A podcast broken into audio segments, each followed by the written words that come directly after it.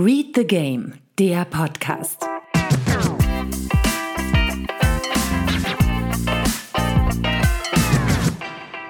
Herzlich willkommen zu einer neuen Folge des Read the Game Podcasts. In Folge 17 hätte ich gerne über einen Sieg der Bielefelder gesprochen. Dennoch ist mein Grinsen breit, das von Hannes leider auch. Und wir wollen uns natürlich auch auf die restlichen Highlights des Spieltags äh, fokussieren.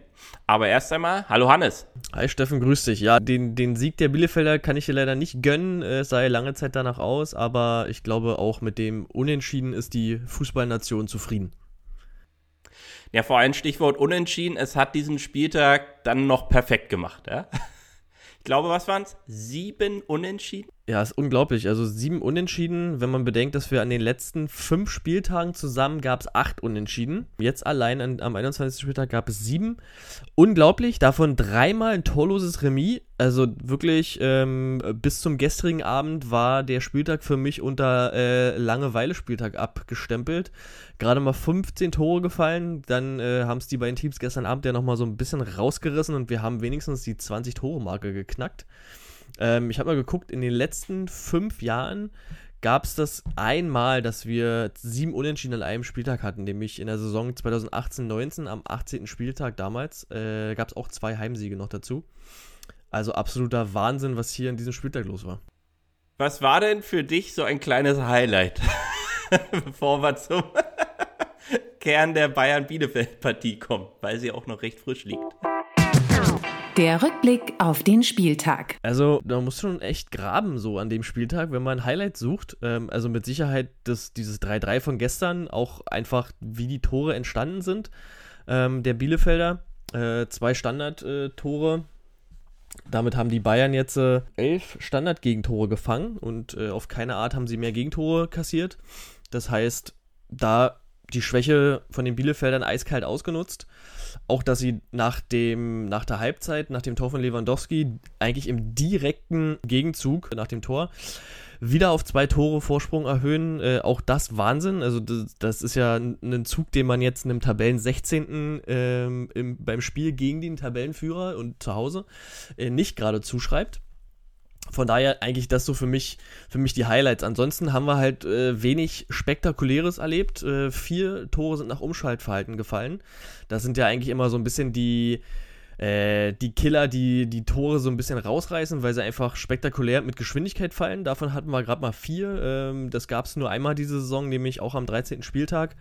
Äh, ansonsten zehn Tore nach offensiver Phase und sieben nach Standards.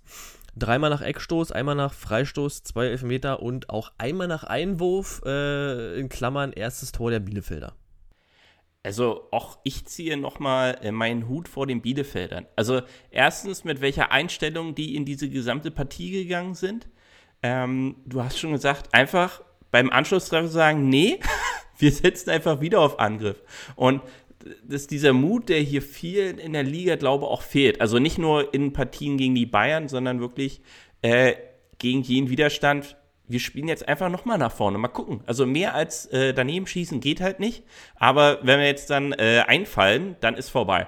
Und beim 3-2 äh, der Bayern, äh, beim 2-3 der Bayern, äh, rastet ja dann der Torhüter der Bielefelder auch mal kurz aus. Männer, jetzt müssen wir wieder mit Eiern spielen hier. Das ist natürlich die Dorfplatzmentalität mal kurz in München äh, eingefahren. Aber äh, trotzdem, 3-3 äh, geholt ist in meinen Augen äh, Erfolg der Bielefelder, die damit auch weiterhin die Chancen auf den Klassenerhalt, und zwar den direkten, waren und jetzt nur noch aufgrund des schlechteren Torverhältnisses äh, auf den Relegationsplatz ausharren müssen, aber mit bester Aussicht auf Hertha BSC, worüber wir dann auch noch sprechen. Man muss natürlich auch sagen, dieses 3-3 am Ende verdient, aber natürlich auch, wenn man sich die Stats anguckt, ein bisschen glücklich vielleicht. Äh, die Bayern haben insgesamt 19 Mal aufs Tor geschossen, davon 11 Mal direkt auf den Kasten. Bei den Bielefeldern waren es sieben Torschüsse, davon drei aufs Tor und die waren halt auch drin. Und äh, interessant ist, wenn man sich die Tore in den Spielabschnitten mal anschaut, dann sieht man eben dieses Aufbäumen der Bayern in der zweiten Halbzeit, was ja auch wirklich äh, spürbar war, wenn man das Spiel gesehen hat. Äh, bis zur in der ersten halben Stunde in der zweiten Halbzeit gab es elf Torschüsse und dann war Schluss. Also in der Crunch-Time kein einziger Torschuss der Bayern Und das hat man auch gemerkt, da war dann so ein bisschen die Luft raus und ähm, wer möchte es ihm verdenken bei dem Programm der letzten elf Tage? Äh, ah, das und also einerseits muss man leider wieder anerkennen, dass sie eben solche Dinger noch drehen. Es war jetzt der zehnte Rückstand, wenn ich mich nicht irre, ja. ähm, den sie da noch, äh, also diesen zehnten Rückstand, den sie kassieren. Genau. Und dann äh, auch noch sauber wieder eine Antwort finden. Und man muss dann wiederum Bielefeld zugutehalten, es waren schon zwei Traumtore nötig. Äh, jedenfalls Kategorie Anfängerklasse Traumtore. Ähm, dass da noch was geht. Also das waren ja jetzt nicht nur Zucker herausgespielt, vor allem das, das dritte von Fonsi, wo er dann einfach mal mit Macht 3 das Ding Volley unten einschmiedet. Ähm, also wäre cool gewesen, wenn der Hüter noch rangekommen wäre, aber ich hätte Angst um das Handgelenk gehabt. Und auch wie äh, Lewandowski den da mitnimmt in der Drehung, äh, da kommen wir wahrscheinlich gleich nochmal drauf im Detail. Weltklasse. Genau. Lass uns das abrunden. Auch das 3 zu 3, das überraschendste Ergebnis an diesem Spieltag. Vorhergesagt waren 4 zu 2 der Bayern. Äh, erinner dich, wir haben uns letzte Woche noch gefragt, warum die Simulation hier sechs Tore vorhersagt. Und siehe da, äh, nur die Verteilung hat nicht gestimmt. Das 4 zu 2, was vorhergesagt war, hatte eine Wahrscheinlichkeit von 6,4%, das 3-3 immerhin noch 3,6%. Und ansonsten in diesem Spiel gab es 26 Torschüsse und 6 Tore. Ist eine Conversion von 4,3 und ist damit das Top 9 Spiel der Saison, was die Conversion angeht. Mal äh, abgesehen von den torlosen Unentschieden logischerweise. Und das unwahrscheinlichste Ergebnis an diesem Spieltag war eins der 0-0-Spiele, nämlich das zwischen Werder und Freiburg. Hier war ein 2 zu 1 Auswärtssieg der Freiburger vorher gesagt mit 9,6% und das 0 zu 0 hat er eine Wahrscheinlichkeit von 2,0%. Weg nach Bremen, wie die wirklich den Laden jetzt hinten dicht halten, da kommt wirklich nichts mehr durch. Ähm, jedenfalls aktuell nicht. Äh, hoffe auch wirklich auf Holz geklopft, dass Toprak sich nicht mehr verletzt in dieser Saison, weil dann äh, Bremen Klassenerhalt äh, sicher anpeilen kann die waren so realistisch zu sagen, hör zu, das mit dem Offensivfußball, das funktioniert einfach nicht. Wir müssen ehrlich gestehen, mit dem Kader müssen wir was anderes spielen. Und Mannschaft und Trainer auch gesagt haben, das kriegen wir sonst nicht äh, gerockt, ne? Und äh, sagen, defensiv machen wir jetzt den Laden zu. Das, das packt. Ähm, wenn sie jetzt noch zur kommenden Saison irgendeine Idee finden, wie ein treffsicherer Stürmer sich bei ihnen entwickeln kann, das kann Sergeant durchaus sein, wenn der nach dem Jahr gesteht rausgeht aus der Nummer. Und Freiburg, ja, nimmt einen Punkt auswärts mit, äh, feiert an der eigenen Erfolgsgeschichte, dass man da sich auch weiterhin von den gefährlichen Zonen weghält und bleibt da immer noch in Schlagdistanz beim Stichwort Europapokal. In jedem Fall. Für mich, wie gesagt, Bielefeld die größte Enttäuschung. Ja? Also ich habe auf 2-1-Sieg getippt. Nein, Spaß beiseite.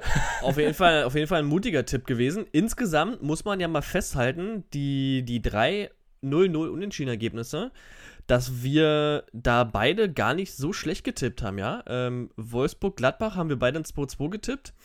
Union gegen Schalke haben wir zwar jeweils in entgegengesetzter Richtung ein 1 zu 0 getippt, aber immerhin wenig Tore. Und die Werderaner, die Bremer, die haben wir mit dem 1-1 einfach äh, standardmäßig weggetippt. Auch hier 0-0, also gar nicht so schlecht. Richtig. Ich glaube, war allerdings auch einer der einzigen, der auf Bielefeld-Sieg getippt hatte. Wäre bei Cash-Out-Varianten echt ein Brüller gewesen. So. Sehr gut. Wollen wir weitergehen? So sieht's aus. Die Torepisode des Spieltags. Ja, also Torepisode des Spieltags kann für mich nur ein einziges Tor an diesem Spieltag sein, nämlich der Treffer der Hertha zum 1-1. Ein, ein, ein goldiges Tor, Spielzug wie aus dem Bilderbuch. du wolltest doch noch nicht vorweggreifen. Ähm, also am höchsten ist an der Szene Luke Bacchio rauszuheben, äh, mit der indirekten Beteiligung der Saison. der sich, also so genial muss man sich erstmal auf die äh, Nase packen, um damit einen kompletten Abwehrverbund zu verwirren und auszuhebeln und somit den Raum für Luca Netz äh, zu schaffen, der dann mit einer fast identisch Weltklasse First-Touch-Bewegung äh, ebenfalls die komplette Abwehr samt Torhüter verwirrt und somit dann den locker reinstümpern kann. Ja, also das ganze Tor ist ein einziger Geniestreich der Offensive der Hertha. Wahnsinn. Also Tor der Saison für mich. Nee, jetzt mal im Ernst. Ähm, kommen wir wahrscheinlich eh gleich mal zu sprechen. Für mich, äh, ich habe drei Tore rausgesucht. Und wir fangen mal mit dem dritten Tor an. Meiner Meinung nach das äh, erste Tor der Leverkusener. Offensive Phase hat zwölf Sekunden gedauert, hat beim eigenen Torhüter gestartet und geht dann äh, kontrolliert über die linke Seite. Diaby mit einem ganz feinen Move äh, auf Höhe der Mittellinie und am Ende dann äh, geht er mal steil und eine schöne Flanke, flach hinter die Kette und Ale Alario hält eigentlich nur die Fußspitze ran. Einfach ein, ein, ein, ein schönes Tor, vor allen Dingen aufgrund der Aktion von Diaby. In der Einfachheit des Abschlusses definitiv und dieser gesamte Angriff ist in der Tat gut. Wenn man dann aber auch bedenkt, wie knapp das Ding unter Zentner durchrutscht, ne? Also Absolut. wirklich eine Hundertstel früher, dass der runtergeht. Dann äh, scheitert der Ball mindestens am Schienbein. Kann sein, dass er im Nachschuss dann irgendwie noch reingeht, weil er direkt wieder nach vorne prallt. Ähm, aber Hut ab übrigens vor Mainz, ne? die jetzt äh, sieben Punkte zuletzt geholt haben. Genauso viele wie in der kompletten Hinrunde. Und ich denen echt traue, diesen Relegationsplatz noch zu entern. Ne? Äh, im Gegensatz zu Schalke 04. Und äh, dazu will ich mich die nächsten Wochen noch mal tiefer auseinandersetzen, weil es Spaß macht, wie Mainz jetzt wieder spielt und wirklich auch ne, also ein Leben in dieser Mannschaft drin ist. Ja, absolut. Auch wenn man sich die, die Torschüsse mal anguckt von dem Spiel. Vor allen Dingen in der, in der zweiten Halbzeit. Leverkusen mit drei Torschüssen noch in der zweiten Halbzeit und die Mainzer, nachdem sie in der ersten Halbzeit viermal auf den Kasten geschossen haben, in der zweiten Halbzeit mit 16 Torschüssen. Also wirklich unfassbares Feuer, was sie da abgegeben haben und dann am Ende auch noch die Belohnung. Ja, vor allem das Bittere auch bei Mainz, die sind halt die absoluten Pfostenkönige, ne? Also äh, mit äh, VfB zusammen, die haben zwölfmal Metall getroffen und Mainz kommt knapp dahinter, glaube mit zehn Stück. Und auch gegen Leverkusen äh, hatten sie, glaube ich, wieder mindestens einen in petto. Und wenn sie das Glück noch umgedreht bekommen, wie gesagt, ich glaube, dass es da mit der Relegation klappen kann. Dafür müssen die jetzt auch noch diese Serie halten, ne? Weiterhin konstant zu punkten, was schwierig genug ist. Äh, darf man gespannt sein. Kommen wir zur Nummer zwei. Das ist das erste Tor der Dortmunder in dem Spiel gegen Hoffenheim. Auch eine offensive Phase. 17 Sekunden, auch beim eigenen Torhüter gestartet, bei Marvin Hitz. Und dann spielen die sich da über ein ganz feines Kurzpassspiel äh, die linke Seite entlang und auf einmal läuft Sancho alleine aufs Tor zu und bleibt dann cool, äh, nutzt die kurze Ecke. Wir haben äh, drüber gesprochen am, am Wochenende. Und ja, TSG hat extrem hoch verteidigt und ähm, daher der Platz für Sancho und ich habe mir die Frage gestellt, was macht eigentlich Kevin Vogt da in der Mitte? Der sprintet wie ein Irrer mit äh, Richtung eigenes Tor und ähm, er hätte die Möglichkeit gehabt, den Laufweg von Sancho in irgendeiner Form zu kreuzen und im Optimalfall hätte er ihn den Ball abgenommen, weggegrätscht, was auch immer oder er fault ihn meiner Meinung äh, meinetwegen. Stattdessen äh, sprintet Vogt einfach zentral Richtung Zentrum und macht den Passweg zu. Und wenn man sich jetzt überlegt, die Optionen, die es da gab, ähm, erstens freie Bahn für Sancho und zweitens hinter ihm steht Brand. Gut. Ja, man könnte auf Schussfalle setzen in dem Fall. Ähm, das Beeindruckende ist ja vor allem, dass äh, Vogt äh, in puncto Speed sogar noch dazu gewinnt in der Szene. Ne? Der wird ja hinten raus sogar noch schneller. Und ja, also Vogt hat in dieser Partie allgemein sehr viele kreative Momente des Verteidigens eingesetzt, die ja durchaus äh, äh, in Diskussionen mündeten, während der Partie als auch danach. Ähm, sei mal dahingestellt, ja, es ist ein geiles Tor von Sancho, weil es auch mal wieder ein echtes Dortmunder Tor war. Ne? Der Marke offensive Phase aus dem Positionsangriff heraus und vor allem Sancho mal wieder an der Stelle eingesetzt werden konnte, wo es für ihn am besten ist. Nämlich, der kommt nicht aus dem eigenen Abwehrdrittel im Spielaufbau, sondern wartet an der Mittellinie, dass das Spiel über ihn mit initiiert werden kann. Denn unterm Strich muss man leider auch wieder sagen, dass Sancho mit seinem Tor seine einzige Torschussbeteiligung hatte. Und der auf 19 Minuten ist das ein bisschen mager. Ja? Und wenn man da mal so ein bisschen tiefer reingeht, also äh, Sancho, 21. Spieltag, hat jetzt 122 Torschussbeteiligung. Das ist, oh Wunder, Wunder, tatsächlich sogar mehr als in den letzten zwei Seasons zum gleichen Zeitpunkt. Aber der ganz geringfügige Unterschied, er kommt jetzt auf 13 Torbeteiligung. Äh, in den letzten zwei Seasons zum gleichen Zeitpunkt der Saison waren 32 bzw. 29 Stück Also da braucht man keine Brief, um den dezenten Unterschied wahrzunehmen, der da in den äh, Seasons herrschte. Also fragt man sich ja dann irgendwann mal, sag mal, woran hattet ihr liegen? Ja? Und ähm, erstmal so als trivialen Einstieg, wo schließt ein Sancho am liebsten ab? Richtig, in der Box. Hat er gegen Hoffenheim auch wieder wunderbar vorgezeigt. Und wenn man dann mal so die letzten drei Seasons äh, mal ineinander legt, also 2018, 2019 hat er 70% seiner Abschlüsse in der Box gesucht. 2019, 2020 waren es immer noch 68%. Stand 21. Spieltag diese Saison sind es 56% Heißt, er kommt schon mal gar nicht mehr massentauglich äh, in die vielen Abschlussszenen in der Box. Kann alles dazugehören, dass man zum Beispiel sagt, die Gegner versuchen den besonders zuzustellen oder zu zwingen, mal den Abschluss aus der Distanz zu suchen, weil sie wissen, da ist er nicht so gefährlich. Aber Kernproblem ist vor allem, dass der gnadenlos hinten gebunden wird. Also der ist zwar an sehr vielen Torschüssen beteiligt, aber wie viele davon schließt er denn auch vorne selber ab? Wenn man sich aktuell den Spielaufbau anguckt, wir haben es letzte Woche mal mit dem Fokus auf die Innenverteidiger gesetzt, ne? Sancho ist gefühlt fünf Zentimeter vor Guerrero auf der linken Seite aktiv, wenn es in Spielaufbau geht. Guerrero gerade als Linksverteidiger in so einer Viererkette mit drinne und Sancho wird wirklich bis nach hinten gefordert. Wo ich dann schon hin, äh, den Hinweis gab, ey, ihr spielt mit zwei zentralen Mittelfeldspielern. Welche Lebensmission haben die eigentlich im Spielaufbau? Und bei Sancho ist es gerade so, der hatte seine besten Phasen immer dann, vor allem jetzt in den letzten Jahren, an, wie ich, meinetwegen auf Rechtsaußen und Linksaußen, vor allem auf Rechtsaußen, dass dann Hakimi mit Vollgas in der Vorsaison von hinten kam, Sancho mitgenommen hat, der den Speed mit aufgenommen hat und die dann einfach den Gegner fast in den Wahnsinn geschoben haben, weil sie dann von der Grundlinie aus die gefährlichen Zusammenspiele gebracht haben. Also ein kurzes Zusammenspiel rund um den 16er ab der Mittellinie beginnend. Das ist das geilste Spiel für Sancho, was er bringen kann. Und das blitzte geführt nur noch einmal im Spiel gegen Hoffenheim auf, als Brandt, Sancho und noch ein Spieler, ich glaube Guerrero war es dann wieder, äh, nochmal so eine Angriffssequenz initiierten. Kurze Pässe rund um die 16er, aber sich dann auch kein anderer bemüßigt fühlte, mal den Weg in die Tiefe zu geben. Also, dass sie als Abnehmer dann für Sancho auch mal aktiv sind. Und das bringt dann auch so ein zwangsläufiges, Stichwort zentrale Mittelfeldspieler. Dortmund fehlt Axel Witzel ohne Ende.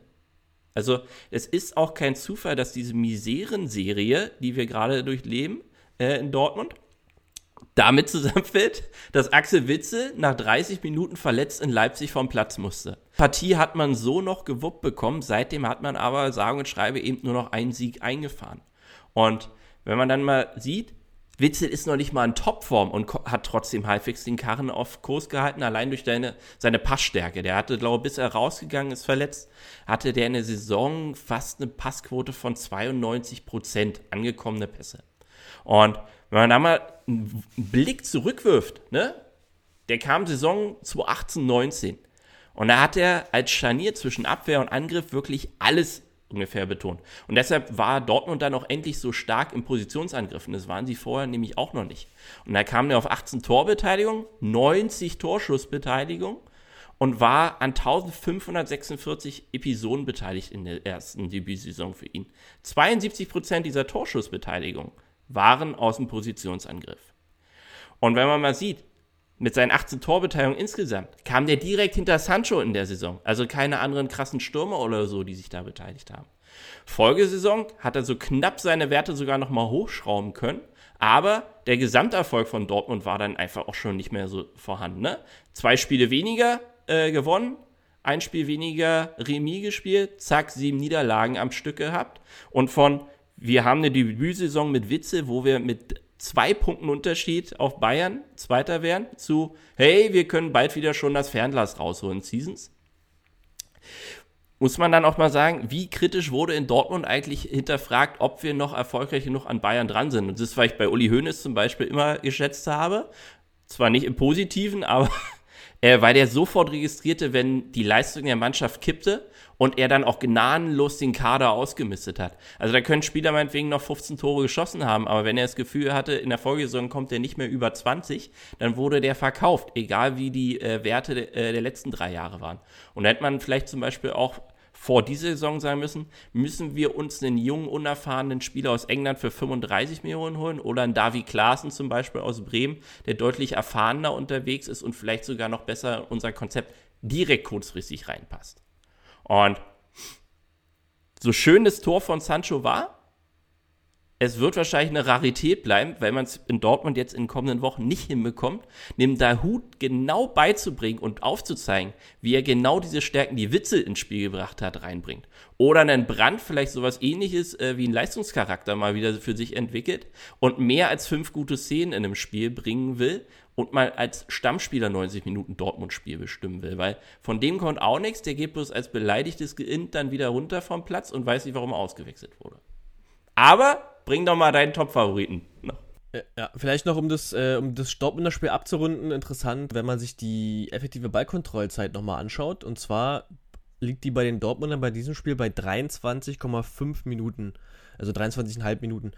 Der Saisonschnitt der Dortmunder liegt bei 31,5 und es gab nur ein Spiel in dieser Saison, in dem sie noch weniger Ballkontrolle hatten. Das war am 15. Spieltag. Und das schlägt sich auch in der Episodendauer, in der durchschnittlichen wieder. Die liegt im Schnitt bei den Dortmundern bei 10 Sekunden. Jetzt waren es 6,6. Auch das ist der niedrigste äh, Episodendauerwert der Saison bei den Dortmundern. Und, und das ist ja auch, also Hoffenheim hat ihnen ja echt den Gefallen getan. Die wollten ja auch Fußball spielen und die hatten auch sensationelle Chancen.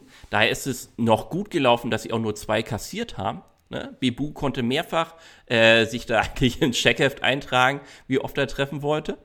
Und auch Hoffenheim unglaublich anfällig ist fürs Umschaltverhalten. Aber nicht mal das kriegt man halt hin aktuell. Jedenfalls nicht im überbordenden Maße. Ne? Also muss dann halt wieder Sancho und Haaland die Torgaranten des BVBs zuschlagen, damit überhaupt was klappt. Aber wirklich spielerisch gibt es keine Lösung. Und ja, kloppen alle auf Terzic ein und Hummels stellt sich auch hin, das braucht Zeit müsste man jetzt mal eine Grundsatzdebatte führen. Brauchen wir die Champions League?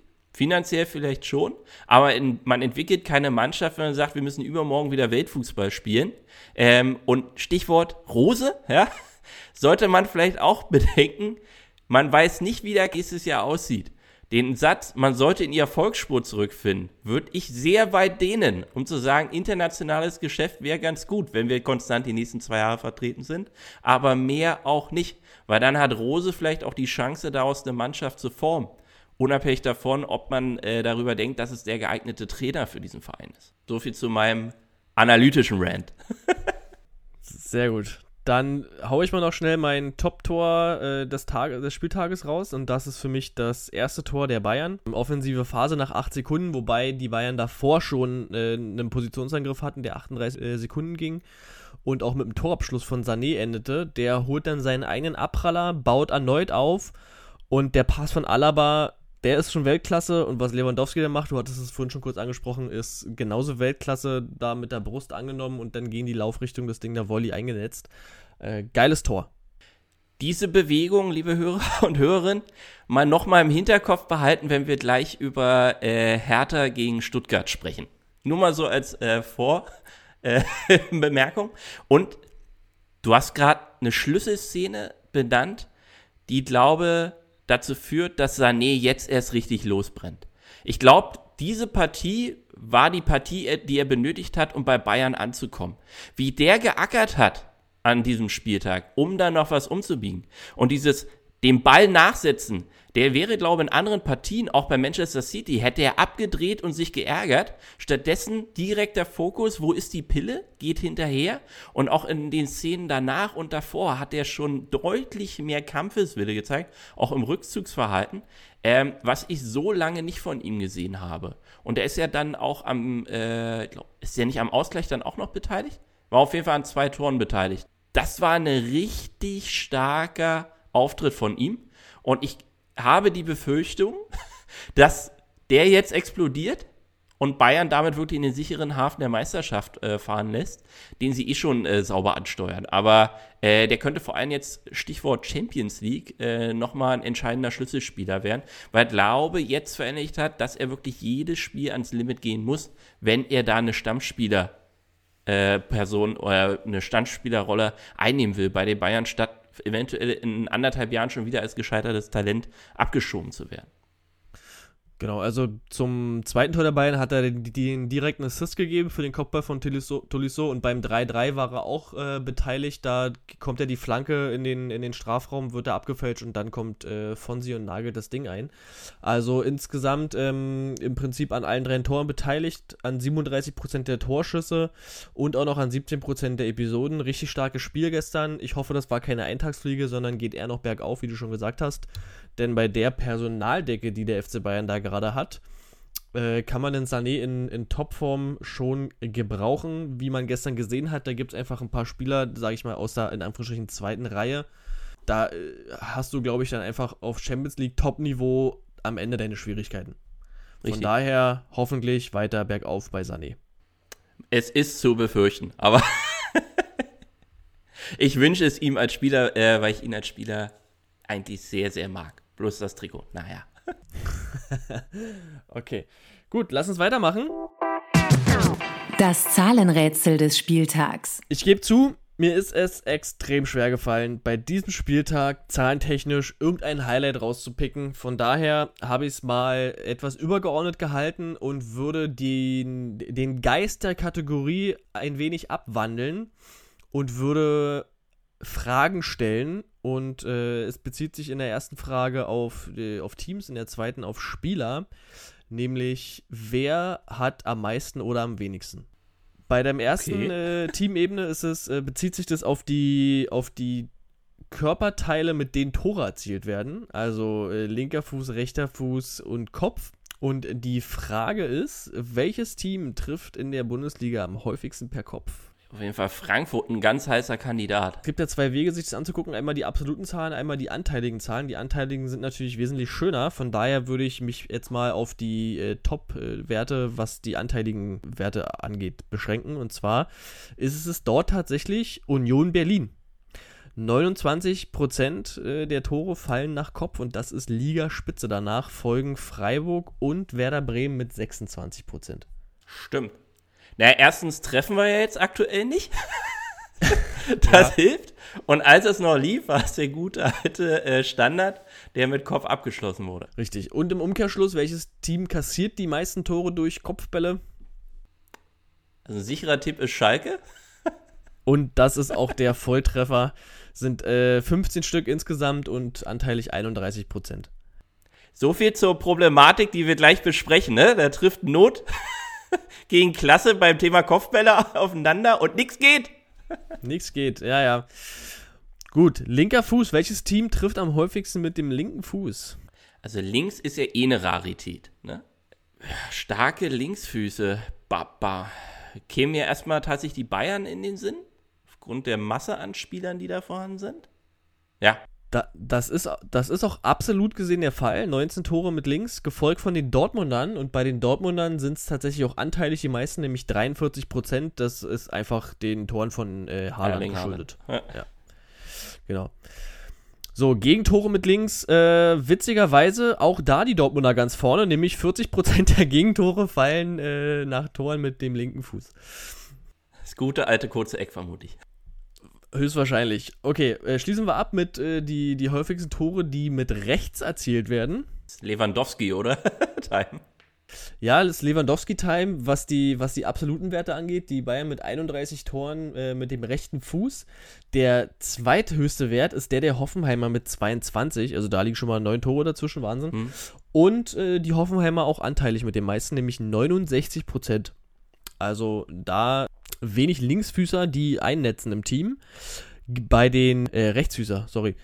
Und bei den Gegentoren äh, witzigerweise die Wolfsburger mit 67% der Gegentore mit dem rechten Fuß. Die ja ansonsten nichts kassieren. Also, das ist ja auch wieder äh, Gladbach auch ruhig gestellt. Also, Spitze äh, Wolfsburg aktuell.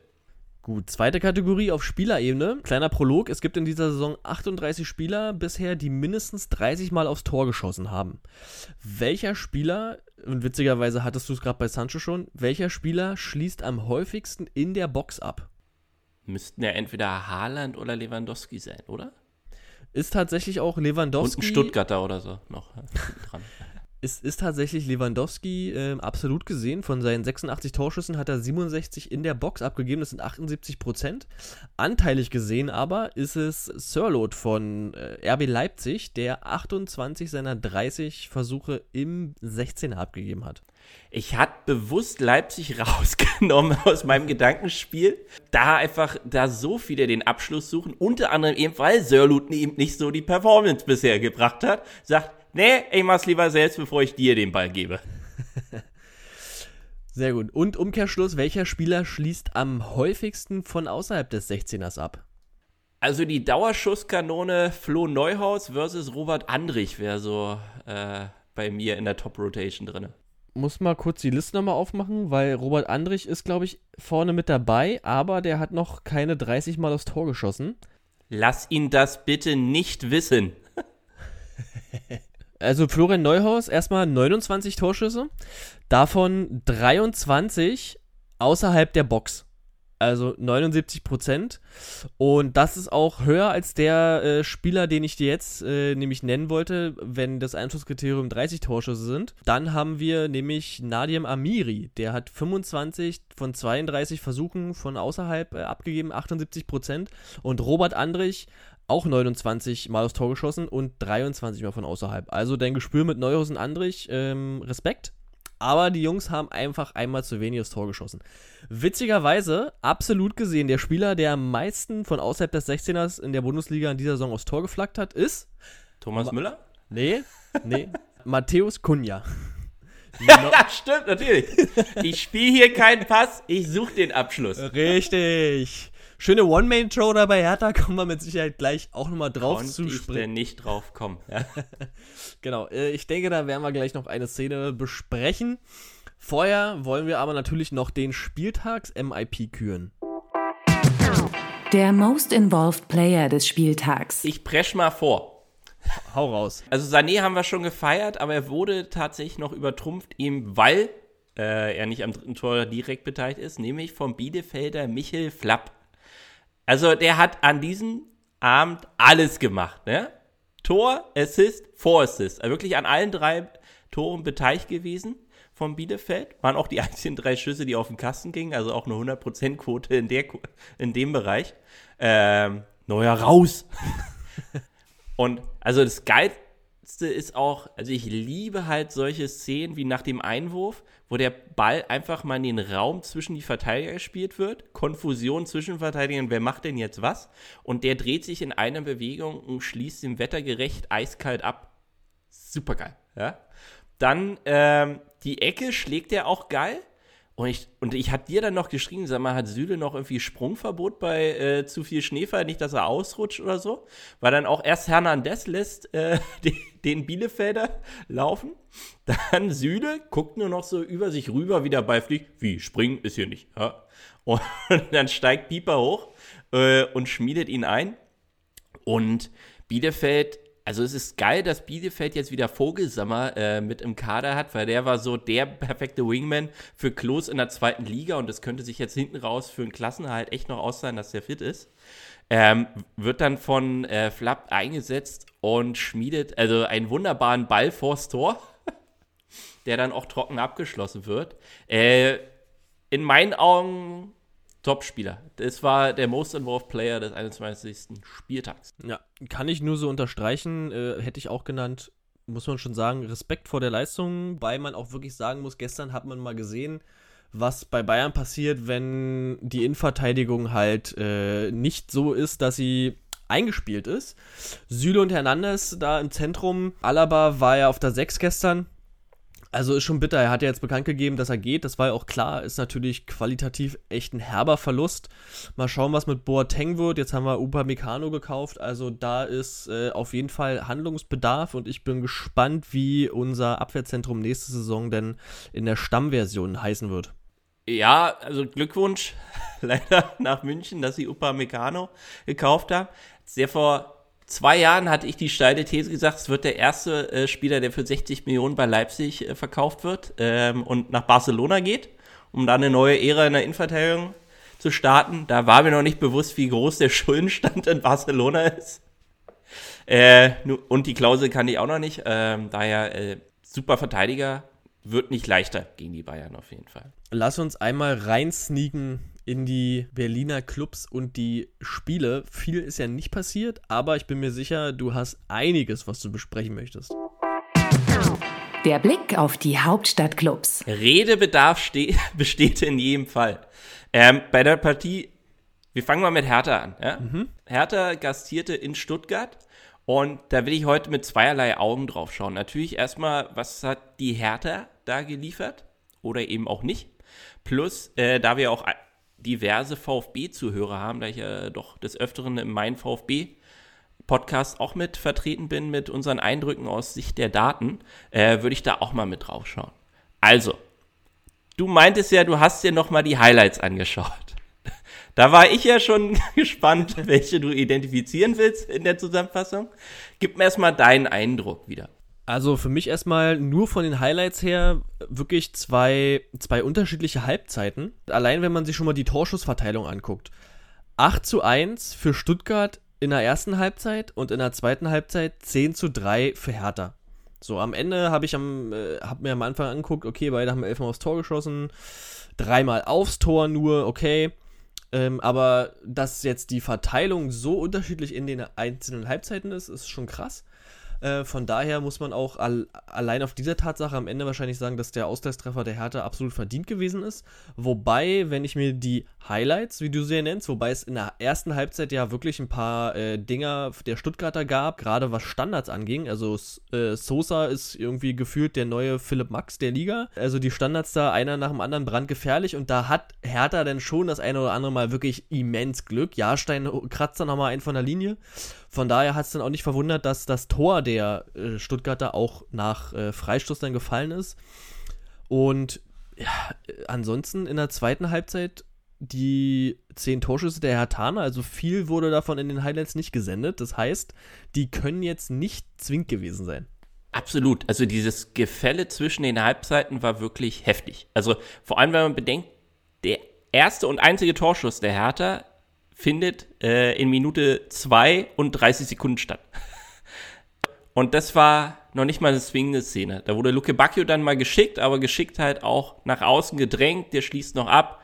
Bumm, das war's. Weil so die ersten zwei Minuten gehörten geführt äh, noch der Hertha, weil man schön äh, im Spielaufbau der Stuttgarter das Pressing aufgezogen hat, versuchte da auch eine Überzahl zu schaffen, um den Fehler zu erzwingen. Da war dann sofort Ebbe, aber so gefühlt nach vier, fünf Minuten Stuttgart kam rein und nichts ging mehr. Vor allem nach der Pause ging immer noch nichts. Also bis zur 55. Minute, weil von diesen zehn Torschüssen nach der Pause von Hertha fanden sieben in der Crunch-Time statt. Ne?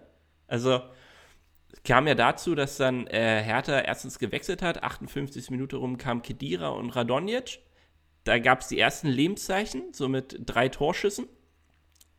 Dann ab der 79. stellte äh, erstens äh, Dardai um. Hinten war dann so eine Dreierkette mit Toussaint unter anderem in der Verteidigung. Und äh, Luca Netz und Matthew Leckie wurden äh, ja, als Flügelspieler eingewechselt, sowohl für Offensive als auch Defensive zuständig.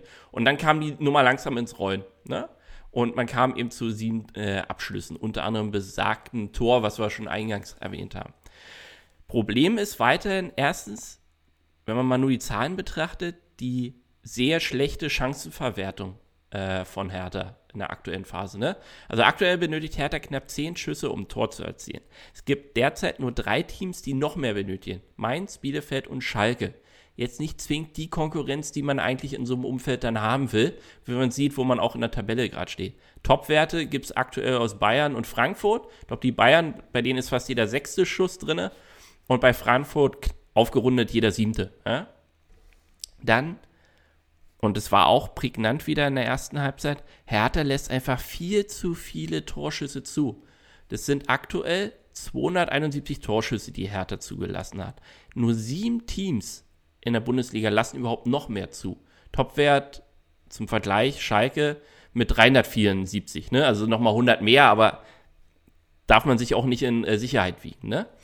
Der Fun Fact ist, zwischen Schalke und Hertha liegen jetzt nicht nur zwingend Abstiegskandidaten, ne? sondern da liegt der VfB, da ist Gladbach, Mainz, Augsburg, Freiburg und eben die Schalker. Der feine Unterschied, bei Hertha ist fast jeder siebte Schuss drinne. Schlechter sind dann nur noch Schalke, Mainz, ha, Überraschung, Borussia Dortmund und äh, die TSG aus Hoffenheim, ne? Womit man auch so die eine oder andere Krise mal beleuchten kann. Und bei den Teams, die in der Massezahl noch mit dabei waren, nämlich Freiburg und Gladbach, ist nur jeder neunte Schuss drin. Also die kriegen es hin, zwar Ziele, Schüsse ebenfalls zu kassieren, aber eben die sauber zu verwerten, dass da eben keine äh, Gefahr herauskommt. Und da ist auch das Thema, äh, Stichwort Rebound. Hertha kriegt, hat erstens Probleme, den ersten Schuss zu verteidigen und noch schlimmer, den zweiten. 30% aller Gegentore bei Hertha BSC fallen gerade nach einem Rebound. Also Orientierung im Raum der Verteidigung. Was passiert, wenn wir den ersten Schuss geblockt haben? Was passiert? Wer greift vorhin? Wie bewegen wir uns im Raum? Was ist eigentlich unser Ziel nach so einer Situation? Ne? Will ich den Ball? Will ich den Raum kontrollieren? Bitte nur eins machen, weil dann schafft man es auch zeitlich noch. Und jetzt so der Kontrast dann dazu noch, ne? VfB agiert eigentlich sonst anders, ne? Also äh, der VfB ist äh, insgesamt betrachtet immer offensiv unterwegs, ne? Also die äh, bisher haben die VfB, äh, hat der VfB Stuttgart 24 Tore in der zweiten Halbzeit geschossen, also knapp 63 Prozent ihrer Tore und gaben dafür 171 Schüsse ab. Das ist der Top-3-Wert in der Bundesliga. Also davor sind nur noch äh, die Bayern und, äh, glaube, RB Leipzig oder Dortmund. Weiß ich jetzt nicht genau. Aber in der ersten Halbzeit ist man jetzt nicht zwingend harmloser unterwegs oder so, sondern aber äh, eben, man hat selten aufs Tor geschossen. 142 Schüsse sind es bisher, inklusive der Partie gegen die Hertha, ist der Top-4-Wert. Aber man traf eben auch nur 14 Mal. Bezeichnend, in der ersten Halbzeit ist man vor allem auffälliger nach Standards. Ja? 43 äh, Prozent der Tore, die man eben in der ersten Halbzeit geschossen hat, waren Standards. Insgesamt ist der VfB gut nach Standards in dieser Saison. Und was bei Hertha los? 17. Gegentor nach einem ruhenden Ball kassiert. Und man kann, was du auch schon gesagt hast, von Glück sprechen, dass es eben nur ein Gegentor nach Standards war. Jahrstein hält zweimal wieder gut. Auch da kommt sofort ein VfB-Spiel noch zum äh, fast zur Zweitchance, weil wieder keiner eine Idee dazu hat, wie man denn den abgewehrten Ball dann klären kann. Und bei Stuttgart muss man dann auch mal sagen, also die spielen als Aufsteiger eine wirklich gute Saison.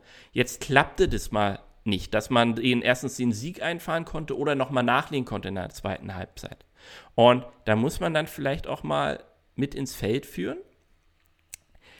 Stichwort Erfahrung. An diesem Spieltag stand in der VfB-Aufstellung sage und schreibe plus die Einwechsler 363 Bundesligaspieler Erfahrung.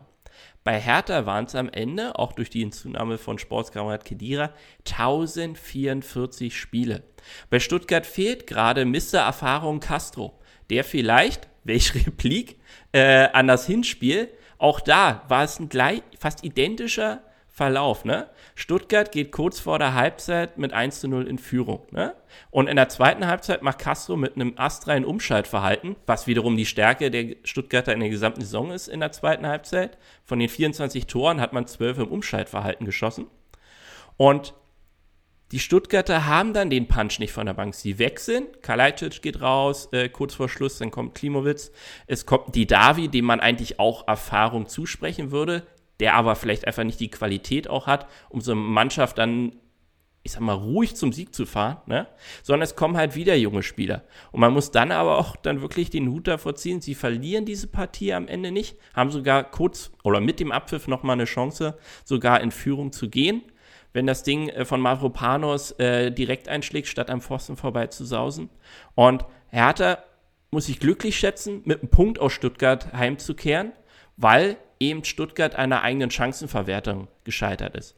Was, ich hatte schon erzählt, Stuttgart schießt verdammt oft in dieser Saison. 313 Schüsse gaben sie insgesamt bisher ab. Nur Bayern mit 353 und Leipzig mit 321 Stück schossen noch öfter. Ja? Aber der große Qualitätsunterschied, äh, das hatten wir eben auch schon, ist die Conversion Rate. Also was machen die aus ihren Schüssen? Beim Bayern ist jeder Sechste drinne, beim VfB nur knapp jeder Achte. Was jetzt für einen Aufsteiger mit so einer dermaßen jungen Truppe auch echt kein Vorwurf ist. Man ist Zehnter, immer noch weit genug weg von der ganz heißen Zone und wird es wahrscheinlich auch bleiben. Genau. Und deshalb meine ich eben die Szene von Lewandowski nochmal in den Sinn rufen. Ne? Kalajdzic hat vor allem in der ersten Halbzeit zwei wunderbare Szenen, wo er sich aber so stockhaft bewegt, wie es nur geht mit seinen zwei Metern. Wenn der eine fließende Bewegung da reinbekommt und vielleicht zum Beispiel nicht mit dem zweiten Kontakt abschließt, sondern eben mit dem ersten am Fuß, dann knallt es wahrscheinlich zweimal in der ersten Halbzeit und Stuttgart geht mit einer 2-0-Führung in, die, äh, in die Pause. Und selbst ein Silas Waman Gituka kann offensichtlich auch mal schlechte Spieltage erleben. Der hatte nicht nur kein Tor erzielt, ja, was ihm auch mal zugestanden werden kann, der hatte nicht mal eine Torschussbeteiligung an diesem Spieltag. Heißt, wenn erstens Gonzales ausfällt verletzt, Castro ausfällt verletzt und jetzt Waman Gituka auch nicht den Top-Dach hat, dann sind einfach mal drei Schlüsselspieler nicht in der Top-Lage gewesen, dem VfB zu helfen. Und dann darf auch mal ein 1-1 gegen Hertha drin sein. Genau, wer ist für dich der Most of Player der Hertha an dem Spieltag gewesen? Und da fangen die Probleme schon wieder an. Nach Zahlen ist es eben wieder Kunja, der ja über den linken Flügel kommen musste, was ihm beileibe ja nun wirklich nicht schmeckt. Ähm, Gendusi wurde zentral der Spielmacherrolle auch zugegeben, der nur Katastrophen fabriziert hat da im defensiven Mittelfeld. Also ich glaube, allein drei Torchancen der Stuttgarter in der ersten Hälfte gehen voll auf die Kappe von Gendusi. Und die Königsszene, die hatte ich dir ja im Vorfeld schon geschickt, war dann kurz vor Schluss, weil man muss auch, das ist die andere Seite äh, dieser Partie, auch sagen, dass Hertha eigentlich gewinnen könnte, ne? Weil man eben dann kurz vor Schluss in dieser Drangphase mehrere Schlüsselszenen hat. Wenn man es clever ausspielt, schießt man noch das zweite Tor und geht mit einem dreckigsten aller möglichen 2-1-Siege nach Hause. Und es war eine Szene, das Umschaltverhalten hat endlich mal funktioniert bei Hertha, jedenfalls bis zu dem Punkt, wo Kunja den Ball einmal abgibt oder abgeben muss, weil sich Gedusi und Kunja in der Mitte trafen in dieser Szene. Und Gedusi sagt, ich nehme den Ball. Und dann aber auch nicht direkt wieder zurückgibt zu Kunja, während links alles frei war. Da stand, glaube ich, noch Luki Bacchio oder auf jeden Fall ein linker Flügelspieler, knochenfrei. Kunja hätte den schicken können, dann legt er quer, entweder auf Kunja zurück und glaube rechts war auch Lecky noch äh, frei durch. Dann schießen die ein astreines äh, 2-1 und können sich ein Ast freuen, dass sie endlich mal wieder gewonnen haben. Gündusi bleibt am Ball, was nicht eine kapital falsche Entscheidung ist, ja. Aber er steht auf einmal vor zwei Stuttgartern, und muss einfach erkennen, auch die Klasse, die dieser Spieler eigentlich hat, hier kommt er nicht durch. Ich muss zwingend das Ding wegschieben. Auf Kunja noch irgendwie raus, egal wie. Es kommt dazu, die Stuttgarter stoppen Gündusi. Und was macht Kunja? Noch vor dem Pfiff des Schiedsrichters dreht er sich um und regt sich nur über Gendusi auf. Und schreit und mault äh, bis zum bitteren Ende. Und das Geilste ist, den Freistoß, den er nimmt, kloppt er gnadenlos in die Mauer. Auch da Standardspiel bei Hertha nicht zu erkennen. Was soll das? Also, es muss doch in der Lage sein, grundlegend zu überlegen, wie können wir in der 87. Minute aus dem Standard was machen, der nicht in die Konsequenz mündet, wir schießen in die Mauer ja, aus 25 Metern. Und am Ende des Tages Kunja tatsächlich mit den meisten Torschussbeteiligungen, auch wirklich sagenhaft vielen Episodenbeteiligungen, 63 Stück, für einen Flügelzentralspieler unfassbar viel aber sie kriegen keine mannschaftlichen Abschlüsse hin. Und das ist einfach das, was wir eben schon hatten, Abschlüsse aus der Distanz. Kunja nimmt sich den Ball, statt fürs Team zu spielen. Dann gab es mal einen überragenden Rant von Thomas Tuchel, als er noch in Mainz war.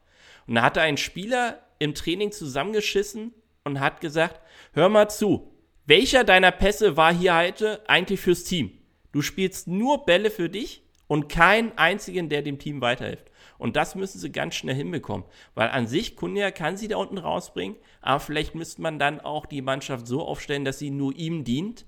Und dann kann man auch Punkte wieder einfahren. Kann ich nur unterstreichen, wobei, also die Szene, als ich die gesehen habe, äh, war ich ehrlich gesagt wirklich schockiert. Ja, rein sportlich gesehen ist er da mit Abstand der Macher bei, bei der Hertana. Aber charakterlich ist schon die Frage, äh, kriegt man diesen Spieler nochmal eingenordet oder nicht? Also Ich denke da so an, an, an, an die Zeiten bei Bayern zurück, als ein Ian Robben diese Anwandlungen hatte. Und da hat man die Kurve gekriegt, dass man ihm klargemacht hat, pass mal auf, Junge, du bist hier nicht, äh, du bist hier nicht alleine, ähm, sondern als, als Team sind wir äh, erfolgreich. Und ich bin mir unsicher, weil wir das jetzt ah ja auch wirklich schon seit mehreren Wochen beobachten. Genau diesen Hickhack, auch ständig neue Führungskräfte bei der Hertha, ständig neue Konzepte. Also das äh, sorgt auch nicht dafür, dass da mal eine einheitliche Linie kommt und dass auch mal Vertrauen zur Trainerebene geschaffen wird und da sich den einer mal packt. Also ich bin gespannt. Ich glaube nicht, dass sich das diese Saison noch verändern wird. Ich bin gespannt, ob sich das erstens zur äh, nächsten Saison noch ändern wird und zweitens, äh, ob äh, Kunja dann überhaupt noch Bock auf Hertha hat. Mal gucken, ich weiß jetzt aus dem Kopf nicht, wie lange der Vertrag hat, aber an irgendeinem Punkt kriegen die Südamerikaner ja auch mal einen Flitz und denken sich, entweder ich will besseres Wetter oder ich will erfolgreicher spielen. Ich glaube, der Vertrag ist noch lang genug, dass es teuer wird. okay. Aber ähm, nicht abwegig. Also deshalb meine ich, es muss eine Grundsatzentscheidung fällen. Ne? Baut man alles auf Kunja auf, dann soll er auch machen, dann muss er auch liefern, ne? weil sonst schiebt er sich selber ins Abseits. Oder ähm, man nimmt ihn auch mal raus und baut aber eine Mannschaft, die als Mannschaft funktioniert. Und dann muss man eben sehen, ob das zu mehr Erfolg führt oder zu weniger. Noch weniger geht aktuell aber auch nicht. Wollen wir mal weiter, weiter rutschen Richtung Osten? Das Spiel der Unioner gegen Schalke. Ich würde mal zwei, drei Sachen aus meiner Sicht runterrasseln. Ich habe mir die Highlights nicht angeguckt, wobei ich mir auch nicht sicher bin, wie lang das Video gegangen wäre, wenn ich auf Highlights geklickt hätte. Was ich krass finde, wenn man sich nur mal die Basisstatistiken äh, anguckt, fällt erstmal auf, Schalke hat 62% Ballbesitz. Äh, spielt fast doppelt so viele Pässe wie Union und hat auch eine äh, 10% höhere Passquote. So, das sind erstmal Basisstatistiken, die natürlich noch jetzt noch nicht so viel Aussagekraft haben in Sachen Erfolg. Wenn ich mir dann aber angucke, dass Union 19 Torschüsse abgegeben hat und Schalke nur 6, dann ist das schon mal widersprüchlich zu den anderen Statistiken. Wenn man jetzt nochmal tiefer reingeht und sich anguckt, äh, was macht die effektive Ballkontrollzeit der beiden Teams, dann stellt man fest, Union mit knapp 15 Minuten, das ist der drittniedrigste Wert der Saison. Schalke mit 27 Minuten, das ist der zweithöchste Wert der Saison bei den Schalkern. Das heißt, die Unioner haben aus wenig viel gemacht, was die Torschüsse angeht. Die Schalker haben aus viel Ballkontrolle ziemlich wenig gemacht. Ähm, was jetzt aber für mich wirklich der, der Schock war, als ich mir das alles angeguckt habe, war, von den 19 Torschüssen gingen drei aufs Tor. So. Davon waren zwei von Ingwarzen, der insgesamt äh, fünfmal aufs Tor geschossen hat. Davon wurden drei geblockt und einer ist von Avonie, der dreimal abflackt, zweimal daneben, einmal aufs Tor. Und ansonsten haben wir noch dabei Poyanpalo, auch mit fünf Torschussversuchen. Also da durfte gefühlt jeder mal. Aber warum ging denn bitteschön nur drei auf den Kasten? Also die Holzfuß AG war wieder unterwegs und hat sauber gewerkelt. Äh, ein, eine Sache zu Schalke. Also man kann meinetwegen noch 300 Pässe mehr spielen, aber wenn nicht ein einziger davon eine Idee hat, wie man eine Torchance kreieren soll, ja. dann wird's auch nichts. Also ich habe mir das in Gänze ja 90 Minuten live angetan. Oh und angetan ist noch charmant untertrieben. Also Schalke ist ja cool, dass sie jetzt nicht mehr so viele Tore kassieren. Also auch die, das ist ja auch der Fun Fact. Zum ersten Mal war Schalke in dieser Saison auswärts ohne Gegentor. Und das kotzt mich maßlos an. Ja? Dass es nicht gelingt, in so einer Partie mit so vielen Chancen auch. Also in den letzten Wochen war es ja öfter so das Gefühl, dass wir uns zu wenig Chancen erarbeiten. Ja? Und was ist? Jetzt kriegen wir das sogar hin, sogar ohne Kruse. Ne? Haben wir wunderbare Abschlusschancen. Avonie nach vier Minuten. Und ich fange mal mit der Mikroebene des Spiels an. Ne? Also die Chancenverwertung ist einfach eine Farce aktuell. Und leider muss man da Avonie auch mal in den Fokus stellen. Allein schon, weil der wirklich rekordverdächtige elf Torschussbeteiligungen an diesem Spieltag hatte. Ne? Und die, die er da selber auf den Kasten bringt, die sind einfach nicht gut genug. Sie sind zu leichtfertig und bei allem Schutz, den man diesem Spieler auch angedeihen muss, ja, also der ist erstens noch jung, zigste äh, Wechselstation jetzt schon wieder, Ausleihstation und der ist komplett unfertig. Das ist aber auch der Grund, warum der eben bei Union spielt und nicht bei Liverpool wirklich zum Stammpersonal oder zum erweiterten Kader gehört, dass man ihn regelmäßig bringt. Er wirkt viel zu hastig, obwohl er eine unglaubliche Maschine ist, wirkt er unstabil in der Körpermitte, wenn es darum geht, auch in die Abschlussposition zu kommen. Da geht er viel zu früh, meiner Meinung nach, auch in den Schuss über, statt auch den Torhüter zu beobachten, auch seinen Körper mal reinzustellen gegen den Verteidiger. Also der müsste eigentlich einen ganzen Tag Romelu Lukaku-Videos gucken, wie der sich positioniert im Strafraum zum Abschluss. Wenn der da mehr zubekommen würde, kriegt der noch richtig was drauf. Nach vier Minuten, der läuft mehr oder weniger unbedrängt aufs Tor zu und schließt halb gar aus viel zu weiter Distanz ab, statt wirklich das Ding unter die Latte zu schmieden oder zumindest mit Kraft zu bringen, bringt der wieder so eine Rückgabe. Und äh, neulich schon einer darauf aufmerksam gemacht, der schießt ja noch nicht mal sauber in so einer Szene dann, also dass er platziert schießen würde, sondern der trifft den Ball schön mit der eigenen Hacke. Und der denkt, Junge, wofür hast du die Restfläche deines Fußes eigentlich gebunkert, ne? Was willst du denn damit noch anstellen? Plus, zweiter Fakt, Avonie leistet ja auch eine Menge, wenn es darum geht, dann ins Pressing und Gegenpressing zu gehen. Das schätze ich ja an ihm auch. Fakt ist aber auch, nach der 60. Minute ist bei dem scheinbar der Tank zu. Da kommt auch nichts mehr. Und das mal in Zahlen ausgedrückt, ja? Also Avonie kommt in dieser Saison auf acht Torbeteiligungen. Sechs davon in der ersten Halbzeit. Nur eine einzige fand nach der 60. Minute statt. Avonie selbst hat 27 Torschüsse abgegeben. Nur acht davon in der zweiten Halbzeit. 56 Torschussbeteiligungen hat der äh, Kamerad bisher gesammelt, nur 23 Stück davon in der zweiten Halbzeit, gerade mal acht Stück nach der 70. Minute. Und da kommen wir jetzt zur Makroebene der Partie. Urs Fischer stellt sich nach dem Spiel zur Pressekonferenz hin, da wird halt gefragt, was ist denn los aktuell, Herr Fischer, ne? Und da sagt er, neben einigen anderen äh, treffenden Aspekten, uns fehlt gerade scheinbar auch die Geilheit zu gewinnen, ne? Und das trifft, das muss der Trainer aber auch mal ausstrahlen. Der kann dann, wenn sie wirklich sagen, wir wollen hier auf Sieg spielen, kann er nicht so konservativ wechseln. Vielleicht auch in einer Anfangsformation gegen das schlechteste Team der Bundesliga mal nicht den Beton anrühren, sondern wirklich vorwärtsgerichtete Spieler aufstellen. Vielleicht auch mal einen mehr. Oder spätestens zur Halbzeit, wenn du merkst, du kriegst es wieder nicht hin.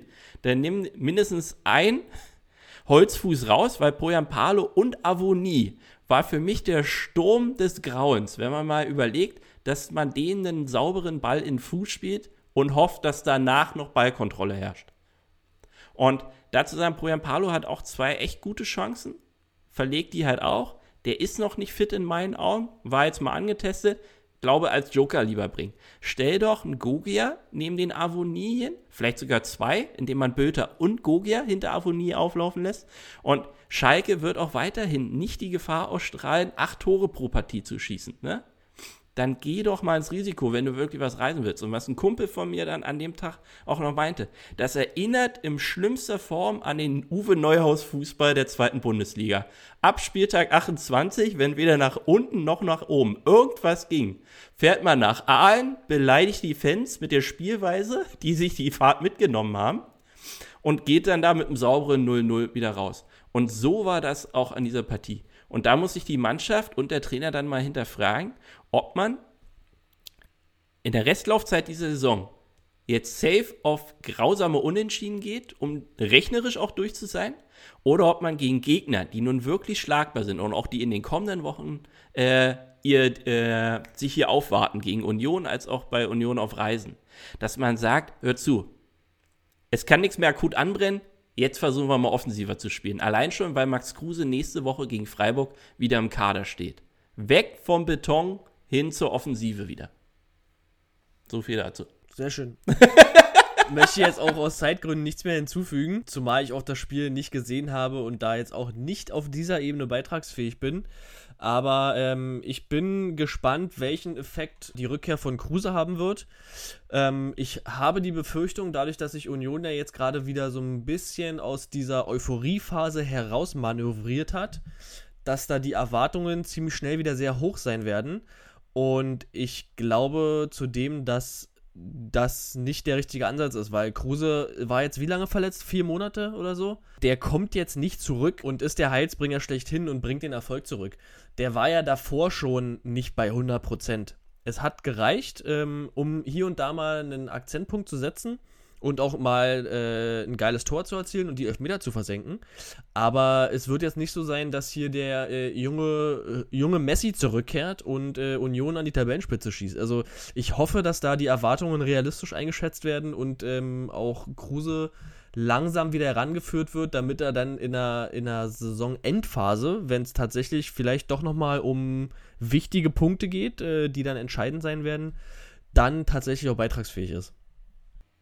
Also er sollte auf jeden Fall von der Bank kommen, ist auch mein Wunsch und meine Hoffnung. Aber da sitzen halt auch genug Spieler im Kader, die seit Wochen und Monaten fit sind. Und man hat jetzt auch nochmal neue Stürmer und Angreifer für die Flügel als auch äh, fürs Zentrum geholt. Warum bringt man die dann nicht offensiv? Ne? Also man hat fünf Wechsel, warum setzt man nicht mal volle Kanne drauf? Wie gesagt, anbrennen kann nichts, wenn man mal ein Spiel herschenkt. Und herschenken in dem Sinne, dass man dann eben gegen Schalke 0-0 spielt wenn man dann aber wirklich vier offensive Wechsel vorziehen würde, würde ich sagen, okay, man hat alles versucht, aber man ist an Fährmann und, dem, äh, und den eigenen Nerven gescheitert, aber nicht so. Aber nun gut, wollen wir doch sanft übergleiten. Wie gesagt, Avonie, MIP am Ende des Tages mit elf Torschussbeteiligung.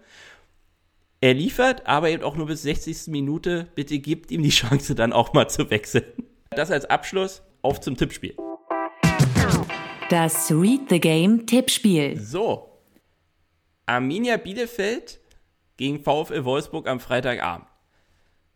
Das macht Laune. Äh, mein Tipp, äh, Wolfsburg siegt 2-0 in Bielefeld. Mein Tipp ist ein 1-0 Auswärtssieg für Wolfsburg und die Maschine sagt ein 1-1 vorher. Köln gegen Stuttgart wird eine knackige Partie, die aber Stuttgart 1-0 für sich entscheidet. Ich sage tatsächlich 3-1 zu Stuttgart, die Maschine sagt 2-2. Eintracht Frankfurt empfängt den FC Bayern München und ich nehme eins vorweg, Frankfurt gewinnt 2-1. Die Maschine sagt 3-1 Auswärtssieg für die Bayern und ich setze auf dein Ergebnis sogar noch einen drauf. Ich sage, die Frankfurter gewinnen 3 1.